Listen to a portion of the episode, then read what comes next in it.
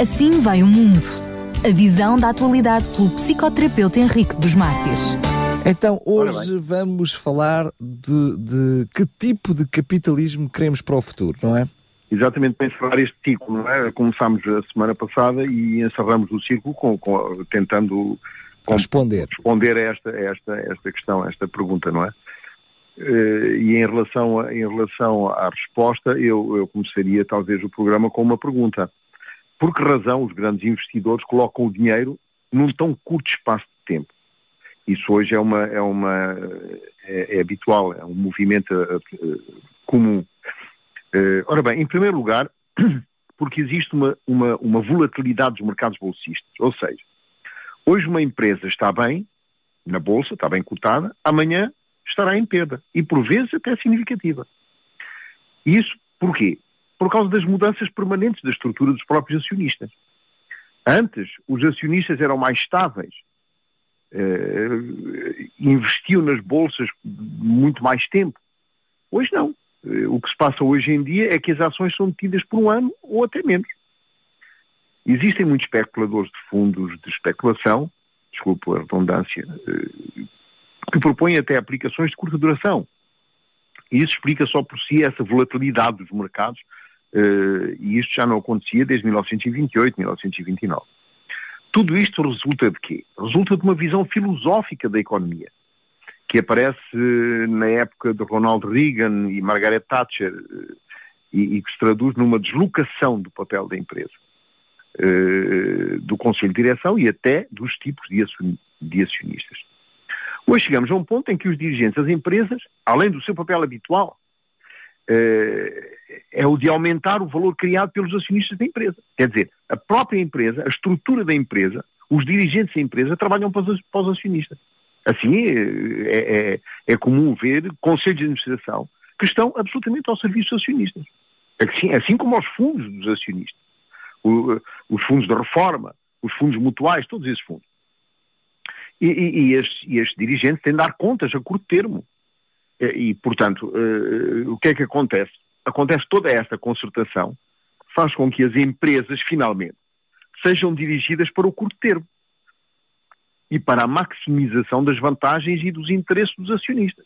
É, é, é, isto é hoje lugar comum ouvir falar uh, do, do, do, da preocupação e do interesse das empresas em relação aos acionistas. Mas acaba até por ser natural, quer dizer, não é nada que o próprio sistema possa estranhar. Sim, não é estranho, mas, mas por outro lado, uh, uh, existem outros fundos, sem ser os fundos dos acionistas. Existem fundos que, que, também, que também visam rendimentos rápidos, como, como os fundos de garantia, por exemplo. e, e os, estes, estes fundos de garantia têm um horizonte temporal relativamente curto. E, e, é por isso que as entidades reguladoras, estamos a pensar nos bancos centrais, Banco, Banco de Portugal, eh, etc., exigem cada vez mais avaliações anuais. Com o fim de quê? Com o fim de promover uma capitalização mais rápida desses fundos. Portanto, é, é legítimo ao, ao, cidadão comum perguntar qual é o papel, então, atual dos presidentes da empresa e do Conselho de Administração. Ora, em alguns casos, estes quadros dirigentes são remunerados em função das opções das ações.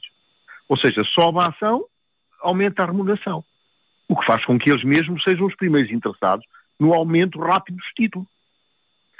Isso, isso é, é, uma lógica. Em segundo lugar, mede-se a progressão permanente desses fundos, que quando não se, não se desenvolvem, quando não aumentam, vão aparecer na contabilidade como fundos ditos agressivos ou ativados.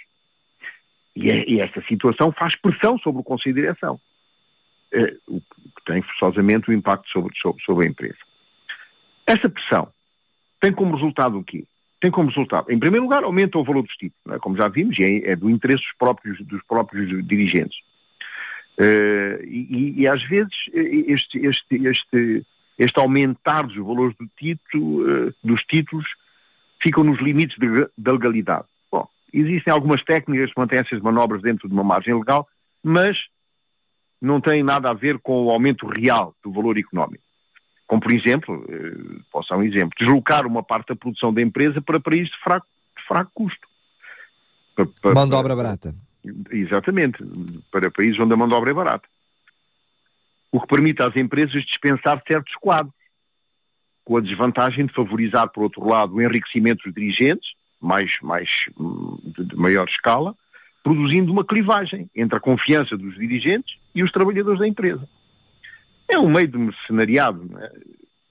o, que é, o, que é, o que é de certo modo perigoso. É de certo modo perigoso para as empresas. Existem eh, até dirigentes a ganhar uma autêntica fortuna, pois são remunerados segundo o valor das ações em bolsa e, e, isto é, digamos, uma forma de lotaria, não é? Pois dependem do preço bolseiro das ações e, e, e não do, do, do, trabalho em si e, de uma remuneração vista num, num, num, determinado escalão. Qual seria a solução? Chegar a uma, a uma remuneração mais focada na performance da empresa, de, de, de, portanto, da direção da empresa, do que estritamente nos acionistas, onde os trabalhadores são considerados importantes. Portanto, seria, seria focada na performance da empresa e no trabalho dos, dos, eh, dos trabalhadores, não, não é? Portanto, uh, e, e, não somente nas ações. Uh, porque porque nós, nós temos que perceber que as empresas não são modelos financeiros 100% financeiros, porque também existem indivíduos que investem toda uma vida na empresa e, e, e trabalham na empresa, e isto tem que ser reconhecido. Ora bem, depois desta pequena introdução, vamos então tentar compreender o que o futuro do, capitalismo nos reserva. O, cap, o, capitalismo de ontem, como ele era compreendido na década de 70 ou 80, colocava o acento tónico no culto da competitividade, numa posição entre desempenho económico e performance social, onde o capitalismo não se preocupava absolutamente nada com valores morais. Estamos a lembrar-nos de uma frase famosa de Friedman, a responsabilidade social de uma empresa é sobretudo ter lucro. O que coloca o capitalismo não numa ótica moral, nem numa ótica imoral, vá. Podíamos colocá-lo talvez numa, numa ótica amoral. Não, havia moral. Era o lucro acima de tudo, não é? Ora, este tipo de organização está à beira da decadência. Uh, sobretudo no que diz respeito à, à, à eficácia económica. Portanto, estamos face a um potencial esgotamento económico deste modelo, focalizado somente na competição, e por isso, o que se coloca hoje como modelo eh, de referência é a possibilidade que o capitalismo da manhã seja um capitalismo de cooperação e de confiança. Esta é a visão da fonte de crescimento a longo termo. Não uma visão baseada na acumulação de capital humano ou de capital físico ou de inovação, mas justamente numa previsão de cooperação e de confiança. E é isto eh, exatamente o que define o novo paradigma, o novo modelo das sociedades inovadoras, onde as organizações de trabalho vão sendo cada vez mais centralizadas, cada vez mais horizontais, eh, e isto para poderem adaptar-se, eh, e poder adaptar-se em tempo contínuo, em tempo real. O capitalismo industrial é baseado sobretudo num, num conceito hierárquico das empresas, onde existe muito pouca complexidade sobre os produtos. Ao passo que o capitalismo da inovação repousa sobre uma posição horizontal, quer dizer, onde a cooperação é a chave do sucesso. Outro aspecto a considerar tem relação com a promessa do capitalismo de riqueza e da felicidade associada a ela. Uma das grandes descobertas dos economistas dos últimos anos, chamado paradoxo de Esterlin, no qual o dinheiro traz felicidade e que a história revelou o contrário. Por exemplo, o Japão, em apenas algumas décadas, transformou na nação, numa nação devastada pela guerra, num dos maiores países ricos do planeta. No entanto, estranhamente, os cidadãos japoneses não parecem ser muito felizes. É onde existe a maior taxa de, de, de, de suicídios da juventude por per capita. Depois da Segunda Guerra Mundial, houve um aumento brutal de riqueza como nunca antes da história da humanidade. Mas não se percebeu um aumento proporcional do bem-estar do cidadão. Um dos parâmetros que mede o grau de felicidade de alguém é o bem-estar. O bem-estar do indivíduo na sociedade. É natural que ser rico nos dê pouco mais de contentamento. Mas o que os estudos têm revelado é que, um, é que ser rico não aumenta, nem, nem exponencialmente, nem automaticamente, este tal sentimento de bem-estar, que é um, um, um, dos, um dos parâmetros, um dos critérios eh, do bem-estar. Aliás, hoje, hoje em dia já ouvimos falar até no capitalismo de bem-estar, não é? Exatamente, é... se eu falar no capitalismo de bem-estar. Mas não, não, não significa que riqueza seja automaticamente igual a bem-estar. Sim, existe. Existem pessoas ricas que, que, que vivem no bem-estar. Mas uh, há muito pouco tempo foi feito um estudo com pessoas ricas uh, uh, e, e, que vivem faustosamente, mas que não têm forçosamente, não vivem forçosamente no, no bem-estar, na felicidade, digamos, que é um dos elementos da felicidade, não é o bem-estar. É um deles, é um dos critérios da felicidade, é o bem-estar. Uh, o bem-estar em todos os sentidos, não é? É um, é um bem-estar holístico. Holístico, é? claro. Exato, é um bem-estar que, que, que, envolve uh, todos os elementos da personalidade humana. O, o, elemento físico, psicológico, o elemento espiritual, uh, o, elemento, o, elemento moral, o, elemento mental ou psicológico, e, e, e, e havendo uma falha num destes elementos, efetivamente todos os outros elementos de, acabam por sofrer. Então nós, já estamos a ver que eh, quanto maior é a riqueza e quanto maior é, é, é, a vivência das pessoas num determinado fausto, menos elas têm acesso à espiritualidade, ou pelo menos menos elas se interessam pela espiritualidade, não é acesso, não, não se interessam. Então estamos a ver que há uma lacuna na, na, na, nestes elementos holísticos do ser humano, e havendo uma lacuna num dos elementos, como, como acabámos de ver, todos os outros sofrem. E, portanto, não há bem-estar. Uh, agora, em relação às empresas, o que parece importante não é tanto o rendimento absoluto da empresa, mas o, o rendimento relativo, que se baseia na qualidade das relações interpessoais das empresas. Este é o novo paradigma. Conhecemos todos esta piada que pretende que o todo não é ser feliz. É ainda necessário que, que os outros não o sejam. É um certo egoísmo na sociedade. Não, eh, não, não chega a eu ser feliz. É preciso que os outros não o sejam. Por outras palavras, é afirmar que ser rico é sobretudo ter 10 euros a mais do que o nosso cunhado. Ou que o nosso vizinho. Portanto, nós, nós já estamos a perceber que há aqui, eh, nesta, neste, neste novo paradigma, uma certa dificuldade em relação a, a, aos modelos de pensamento das pessoas, das pessoas que querem enriquecer ou que pelo menos eh, tentam fazê-lo. Ou que pelo menos vivem nessa perspectiva, muitas vezes até só no parecer. Hum? Muitas vezes as pessoas tentam parecer que têm, mas não têm. Vivem num, num afogamento tremendo só para ter, só é para mostrar. É o status, não é? Exatamente. É a farsa. O que nos tem mostrado, no entanto, alguns estudos no âmbito das ciências humanas uh, e que tenta explicar este, este nível de bem-estar, uh, é este fenómeno da comparação social. Este fenómeno, não é? Eu tenho que ter mais do que o outro. Uh, mesmo que eu tenha, é necessário que o outro tenha menos, não é? E, sobretudo, o sentimento vivido desta de reciprocidade nas relações uns com os outros. É? Eh, e, isto, isto porquê? Porque nós, desde pequeninos, eh, almejamos, de uma certa forma, é, é evidente que, é, um, que é um, um desejo inconsciente, é? É, é? um, é? um, desejo impulsivo, mas, mas desejamos ter poder, mais poder, cada vez mais poder, mais poder sobre os outros, não é? No entanto, é preciso pensarmos estamos a atravessar uma nova era uh, onde será possível, enfim, fundamentando-se em novos modelos cooperativos, de conciliar esta performance económica e performance social, crescimento e bem-estar, o que constituiria, digamos, uma nota otimista quanto ao futuro do capitalismo. Partindo da noção de protocolo, que é um conjunto de regras de procedimento a respeitar para poder comunicar numa determinada rede, e aqui estamos a, pensar na, na moeda, é? na moeda como, como fundamento do, do, do, da riqueza e como fundamento uh, das, das, trocas comerciais. Uh, e este, este, este protocolo aplicado à moeda seria, neste caso, uh, definido como um conjunto de valores universais de permuta no seio de uma comunidade ou zona monetária. zona monetária que seria universal no sentido do conjunto de todos os indivíduos que fazem parte dessa zona monetária.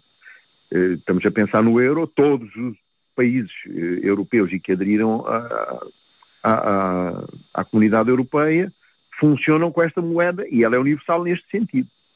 Uh, para compreendermos isto, vamos considerar três exemplos. Primeiro exemplo, a moeda dominante. É uma moeda que se cria na base de emissões nominativas. Por exemplo, qualificada em euro, qualificada em dólar, qualificada noutro, noutro, noutra moeda qualquer. Portanto, em troca de títulos de dívida. Há, há, há um duplo fluxo entre uma dívida e um valor monetário, cuja soma dos dois tem que fazer zero. É evidente, eu tenho um produto custa 10 euros, eu tenho 10 euros, dou 10 euros, fica zero. Essa é a moeda dominante. Depois temos um outro, um outro aspecto que é, um outro exemplo, que seria a moeda numérica. Isto hoje está muito em voga. Uh, existe um jogo, um jogo, uh, um jogo de computador chamado Warcraft. É um jogo tremendo. Hein? Existem jovens que passam as férias fechadas no quarto a jogar este jogo de, de, de, desde as 8 da manhã até às 2, 3 da manhã e dormem só 4 ou 5 horas. Isto é um jogo tremendo. Uh, só, só para lhe dizer, existem mais de 6 milhões de jogadores no mundo atualmente. Sim, é um dos maiores fenómenos da atualidade a nível de jogos. De jogos, exatamente. E criou-se um tipo de moeda de troca dentro do jogo. Mas o que é que acontece? É que esta moeda de troca pode comprar e vender produtos uh, dentro do jogo, mas também fora dele. Ou seja, pessoas que fora do jogo, uh, uh, e para que o jogo avance mais depressa, compram essas peças de dinheiro numérico a 20 euros reais, portanto 20 euros de moeda, por cada 10 peças de ouro numérico, ou seja, 10 peças de ouro do jogo. Ou seja, o dinheiro do jogo é revendido no exterior para ganhar dinheiro que pode gastar na vida real.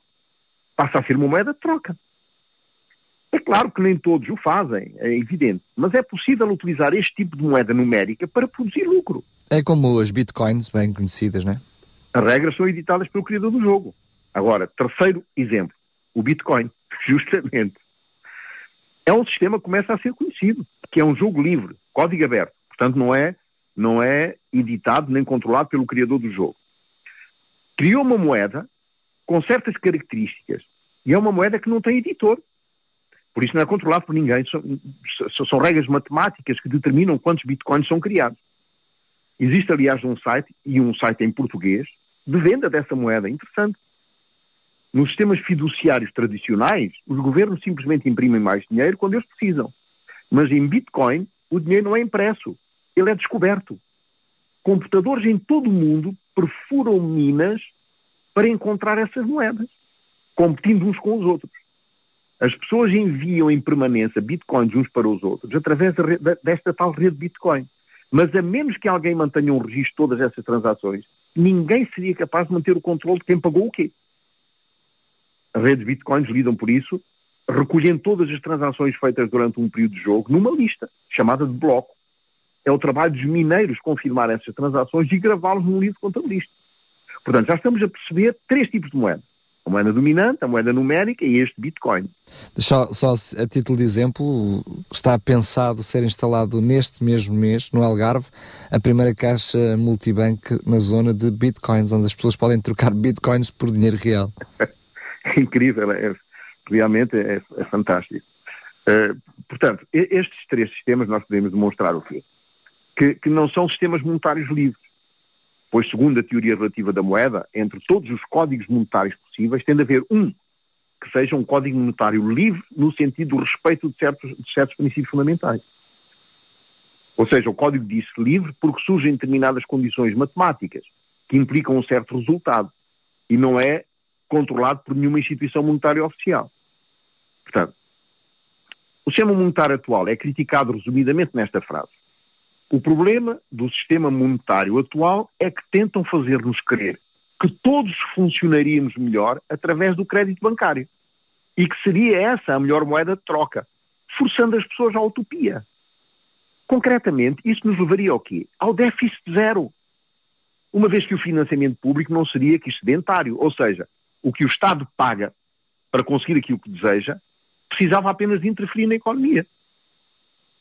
Uma análise sociopsicológica uh, deste, deste, deste, fenómeno, uh, podemos chamar-lhe a crise territorial. Chamar-lhe assim para entrarmos no conceito de crise em termos sociopsico, uh, na psicologia social. E para isso é necessário percebermos a noção de terreno. O terreno é o quê? É o lugar onde se dizem as coisas e onde se exercem as relações sociais. Em termos de comunicação, é o espaço relacional. É aí que encontramos a verdade de facto. Das palavras, do real em toda a sua dimensão coercitiva, segundo uma expressão de Ana Arendt. Existe uma palavra do cientista e também existe uma palavra do terreno. Portanto, o terreno é esse, esse espaço onde as pessoas vivem o real. Porque, de facto, o real não existe. Eu vou-lhe dar um exemplo. E, e por isso é, é, esta dificuldade de nós conseguirmos compreender o terreno, uma vez que o real não existe. Porquê? Eu vou-lhe dar um exemplo. estamos numa, numa, numa aula Eu coloco na secretária, à frente de, de, de 40 alunos, vamos imaginar 40 alunos, um determinado objeto e peço aos alunos para definir esse objeto. Sabe o que é que vai acontecer? Vou ter 40 definições diferentes do mesmo objeto. 40 pontos de vista diferentes, não é? Exatamente. O que existe é a realidade, que é a interpretação de cada um do terreno ou, da reali ou do real. É a interpretação que cada um, é a forma como cada um vê e sente, sobretudo, aquilo que é real. Mas continua a haver o real, que é o objeto concreto em si mesmo, não é? Exato, mas nunca é visto como tal. Pois. Que é sempre visto em função da minha visão. E a minha visão, ela depende de quê? Ela está dependente de quê? Ela está dependente minha, do meu percurso de vida, da minha educação, uh, dos, meus, do, dos meus primeiros contactos de vida, com, com os meus primeiros contactos com os meus pares na escola, está, uh, com a influência que a sociedade teve sobre mim, no meu trabalho, no, no meu serviço militar, eu sei lá. Tudo isto, uh, a minha própria espiritualidade, ou seja, o sentido que eu dou às coisas, a minha religiosidade, a, a, forma como eu percebo as coisas através da, da, da, imagem de Deus e através da palavra de Deus. Portanto, nós estamos a ver que existem muitas influências que modificam o real.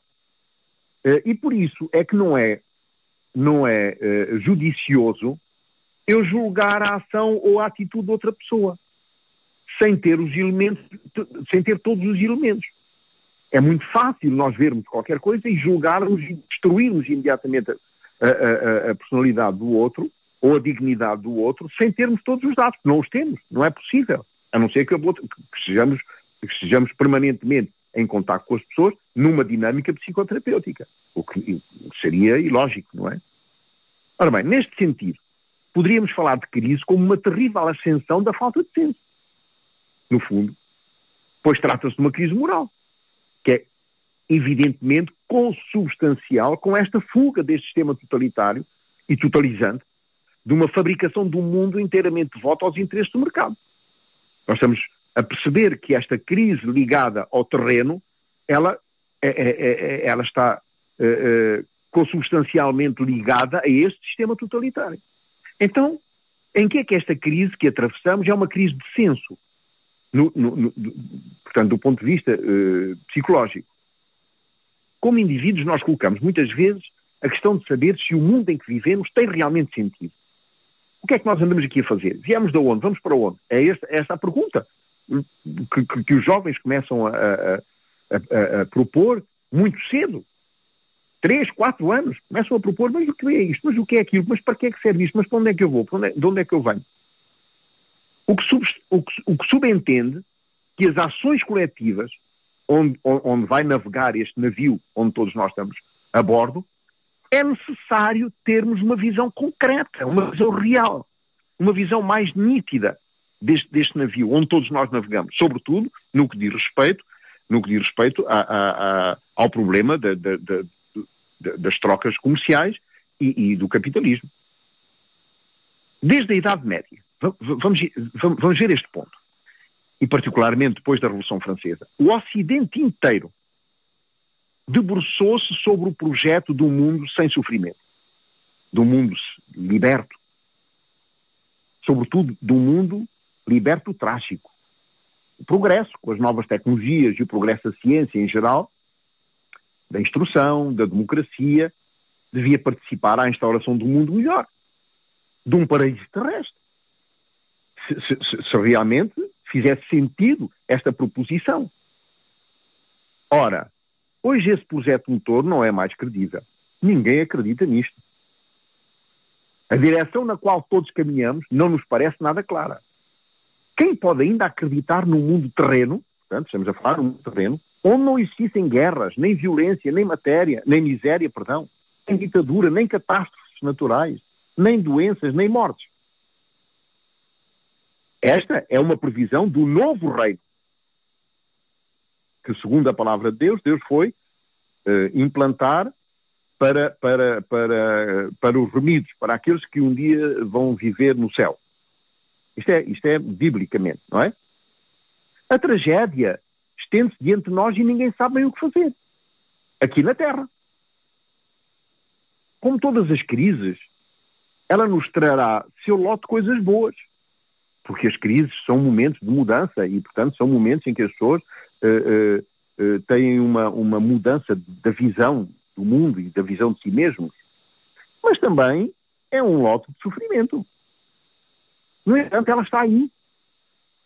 Porque nos ocultam as dificuldades. Ela é o fruto do curto termo. As tensões acumulam-se, os sinais precursores aparecem, mas não quisemos olhar de frente. Preferimos crer que podíamos fazer qualquer coisa sem colhermos as consequências.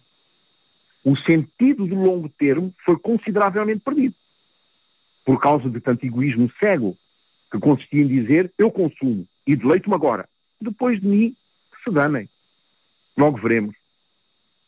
Ora, uma das vantagens das crises, mesmo em, em termos de, psicologia, é que elas nos levam a refletirmos sobre nós mesmos, tanto ao nível individual como ao nível coletivo.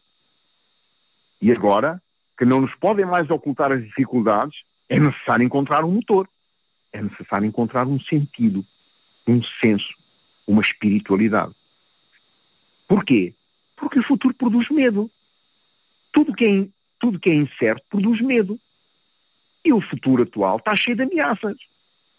Mas quando somos confrontados a uma dificuldade qualquer, a fuga não ajuda em nada a resolvê-la. Esta crise nos abala a todos nós, é evidente. Gostamos de ouvir que tudo vai, vai, vai, vai, ficar bem.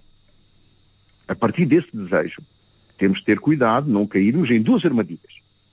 A primeira é a ilusão de um poder absoluto. E a segunda armadilha é a resignação.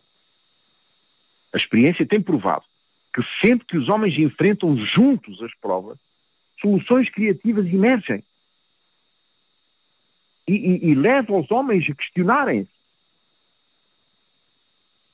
Eu não sei se, se um dia todos os homens vão acordar. Claro que existem sempre resistentes, aqueles que não querem sequer acordar. Existem pessoas que preferem viver no sonho, que têm interesse que o mundo vá mal. Por exemplo, certas multinacionais, certos ditadores, os terroristas, os grupos de pressão. Para sermos eficazes, temos talvez de usar duas estratégias. E agora vamos propor talvez algumas soluções. Uma mais individual é o papel da espiritualidade, como nós já vimos. Cada indivíduo deve questionar-se. Mas, mesmo assim, a mudança é difícil. O questionamento de cada um dará um forte contributo, mas não será suficiente. Segundo, um verdadeiro combate político contra os conflitos de interesse que contaminam o planeta. E nós estamos agora em, em plena efervescência de conflitos de interesse e de situações ambíguas e, e escuras uh, e situações pouco claras uh, e, e, que levam justamente ao medo. Como vimos uh, anteriormente, as coisas quando não são claras fazem medo. A crise já provocou algumas mudanças, é verdade. O que prova que é possível voltar ao essencial uma forma de essencial, digamos, uma forma de profundeza das coisas, pois o ser humano tem essa complexidade que lhe permite crescer, que permite estruturar-se, que permite sentir-se orgulhoso dele mesmo. Aliás, é uma das premissas bíblicas, não é? Ama o teu próximo como a ti mesmo. Portanto, este, este, este orgulho é um orgulho são, é, é uma autoestima sã, não é, não é aquele amor próprio exagerado, exacerbado. Não é disto que estamos a falar. Muitas vezes tentamos compensar um sofrimento interior vivendo no parecer. Já, também já vimos isso. Vivendo na sedução, na consumação, nas sensações fortes, na adrenalina, na velocidade. E tudo isso para quê? Para tentar escapar à dor interior. Atualmente não nos podemos dar ao luxo de todo esse frenesim consumidor. E então temos de enfrentar as dificuldades face a face. É aqui que a espiritualidade tem um papel preponderante pois propõe ferramentas de trabalho interior que permitem transformar as frustrações em riquezas interiores. Uma verdadeira e profunda experiência com Deus, um relacionamento são de uns com os outros, são autênticos instrumentos que permitem a cada um reconectar-se com as necessidades mais profundas do ser humano, as necessidades espirituais, ou seja, a necessidade de ser, a necessidade de ser do parecer, as necessidades relacionais, as, as, necessidades de sentido, de qualidade de vida, as necessidades de uma vida abundante prometida por Jesus, a necessidade da beleza interior e da verdade. Vivemos num mundo de mentira, num mundo de farsa, de intolerância, de cinismo, Cada vez mais o ser humano sente desejo de se refugiar nos braços amorosos de Jesus, mesmo que seja inconsciente. Portanto, a consciência de que a união faz a força é uma necessidade bem conhecida. Falta somente uma abordagem mais realista, que tire as pessoas desta ilusão que podem fazer tudo sozinhas, que podem sair das crises ilesas sem Deus.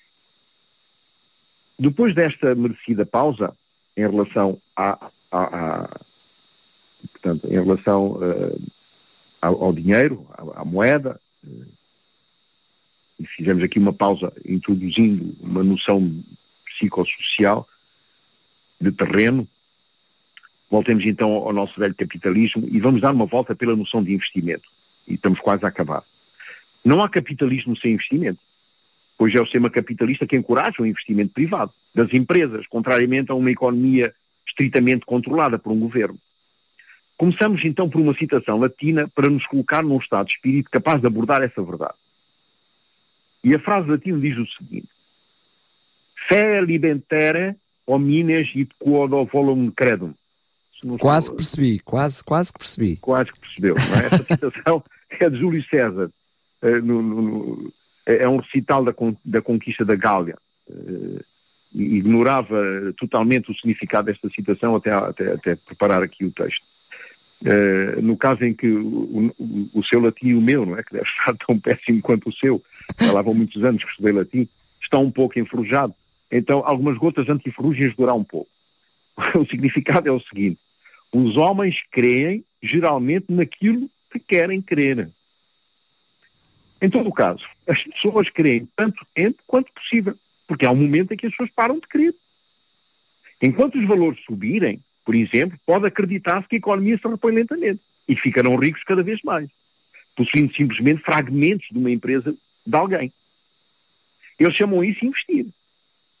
Eles até se lisonjeiam com isso. Mas investimento foi quando alguém criou a empresa e desenvolveu a atividade ligada a ela. Não quando se comprou uma, uma outra empresa no qual eu, eu, eu usufruo de pequenos fragmentos. Investir implica fazer qualquer coisa que resultará em mais produtos e serviços, ou melhorando a qualidade dos que já existem. Qualquer coisa que melhore a produtividade e saia do lugar comum. Mas quando compro ações nessa empresa, não faço não tomar a posição de alguém. E isso não é investir. Ora, hoje o foco coloca-se em duas questões essenciais. A de saber se o crescimento que nos falta na Europa, e estamos a pensar nos Estados Unidos e no Japão como exemplos diferenciais, deve proceder dos políticos europeus ou dos políticos nacionais? Ou devem imbricar-se para promover a competitividade? Para compreendermos isto, três abordagens nos ajudarão. Primeiro, chegou o tempo de suscitar uma discussão a nível europeu entre os que pensam que o crescimento é uma matéria nacional e aqueles que pensam que o crescimento é um assunto europeu. Neste momento decisivo, onde a nível europeu é pedido aos Estados medidas de austeridade e contenção nos seus orçamentos, e hoje já vimos que a própria Europa já está arrependida de ter pedido tanto, tanto austeridade porque os efeitos vão ser absolutamente contrários. É impossível pedir ao mesmo tempo que os Estados-membros façam investimentos nos seus países. Isso ajuda-nos a perceber o rigor exigido da moderação das dívidas externas nacionais e pensar em políticas europeias de crescimento. Isso é o primeiro, a primeira dimensão. Segunda dimensão. Tudo isso é possível se, ao nível europeu, essas políticas são aceitas ou apreendidas. É por essa razão que uma estruturação da popularidade e simpatia da Europa são necessárias. É necessário que os grandes sujeitos que dominam a campanha eleitoral sejam implementadas ao nível da imigração, da simplificação, do desemprego, da educação, da saúde e do Erasmus, por exemplo. Essas políticas não podem ser mais consideradas e tratadas como políticas marginais. Hoje temos a percepção que, ao nível europeu, o Conselho Europeu se transformou em algo como a ECOFIN, dos chefes de Estado e Governo. ECOFIN, uh, Economic and Financial Affairs Council, ou em português, Conselho para Assuntos Económicos e Financeiros. É um dos mais antigos órgãos da União Europeia. Este Conselho é composto pelos Ministros da Economia e Finanças dos 27 membros da União Europeia, assim como pelo Ministro responsável pelo Orçamento, quando estas questões são discutidas. Ficamos com a impressão que a União Europeia existe um só supercomissário, o do euro, naturalmente, da política monetária, e que o resto é secundário. Terceira dimensão. Temos de saber que na Europa, da moeda e da economia, nessa Europa da moeda e da economia, temos a moeda que existe está muito forte, bem desenvolvida, mas que a economia não acompanhou o mesmo desenvolvimento. Ora, esse deve ser o sujeito mais importante a discutir atualmente como desenvolver a economia, para que não haja esta clivagem entre uma, uma moeda forte e uma economia fraca. Como fazer para que a competitividade e o crescimento sejam um grande desafio das instituições europeias, de modo que, pelo menos nos próximos cinco anos, a economia possa acompanhar o valor do euro. Enrico Letta, um político italiano, ex-primeiro-ministro, já em diversas legislaturas recentes parlamentares na Câmara dos Deputados da Itália, propõe quatro pontos de vista, eu achei interessante, que podem ajudar a União Europeia a fazer face a este desafio. Primeiro, a energia. É o grande assunto, devia ser o grande assunto dos próximos cinco anos. Pois o gás de xisto americano, o gás de xisto, vai ser bastante competitivo nos próximos anos. Comparando com a Europa, que impõe altas taxas energéticas e que aumentam consideravelmente o custo de energia. A Europa, portanto, não tem um só mercado. Um só mercado energético. Seria, portanto, suficientemente seria suficiente estabelecer uma rede de interações, ou de intercomunicações, ou de interconexões entre estes diversos terminais de gás. Estamos a pensar, por exemplo, na Espanha tem sete terminais de gás. A Itália tem um terminal de gás.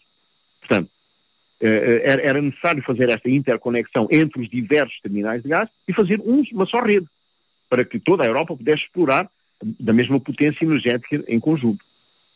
Segundo, ligação entre o mercado interior mas, mas isso não ia, não ia uh, ah, um, ser interessante para todos os países, né? sobretudo os grandes produtores de gás.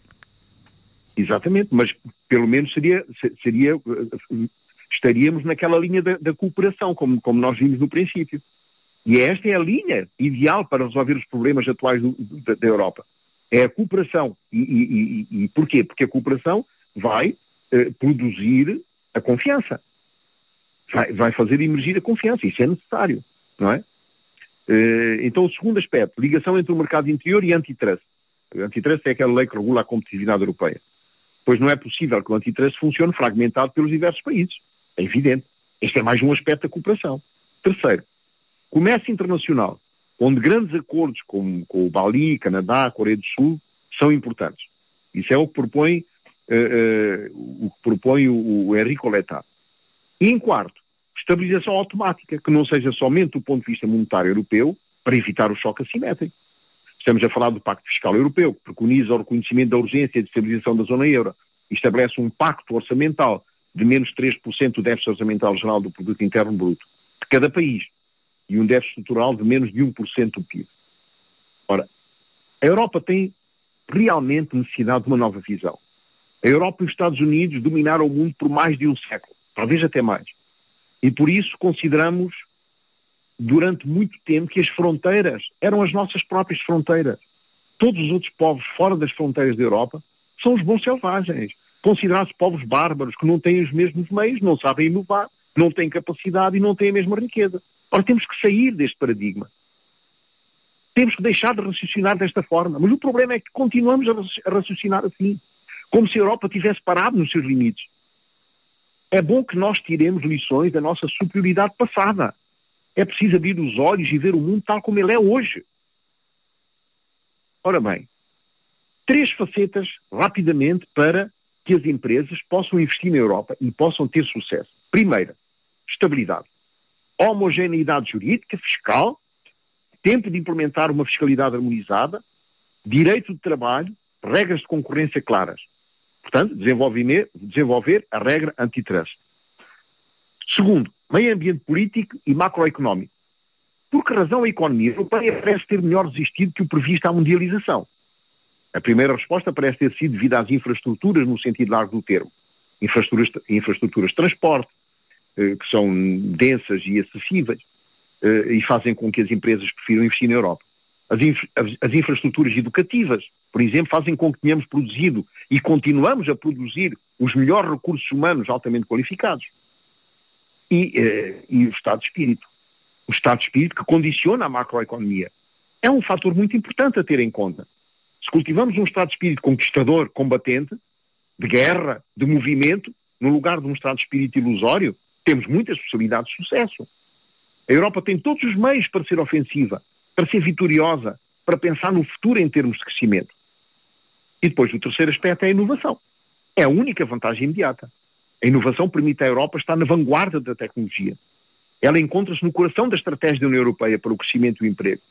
A inovação exige correr riscos. E é aí que os analistas económicos afirmam que a Europa está a perder terreno. Não se ganha a batalha económica unicamente pelos fatores de custo, pois penso que não há como inovação que permitirá à Europa manter esta qualidade. Aliás, a estratégia de Lisboa era fazer da Europa o continente da economia e do conhecimento. E partia do princípio que os nossos melhores recursos eram, antes de mais, intelectuais e materiais. E seria graças a esse fator que a Europa iria ganhar a batalha da competitividade. No ano 2000, o líder mundial das empresas tecnológicas era europeu. Estamos a pensar na Nokia, na tecnologia GPS. Estamos lembrados de uma das exigências europeias.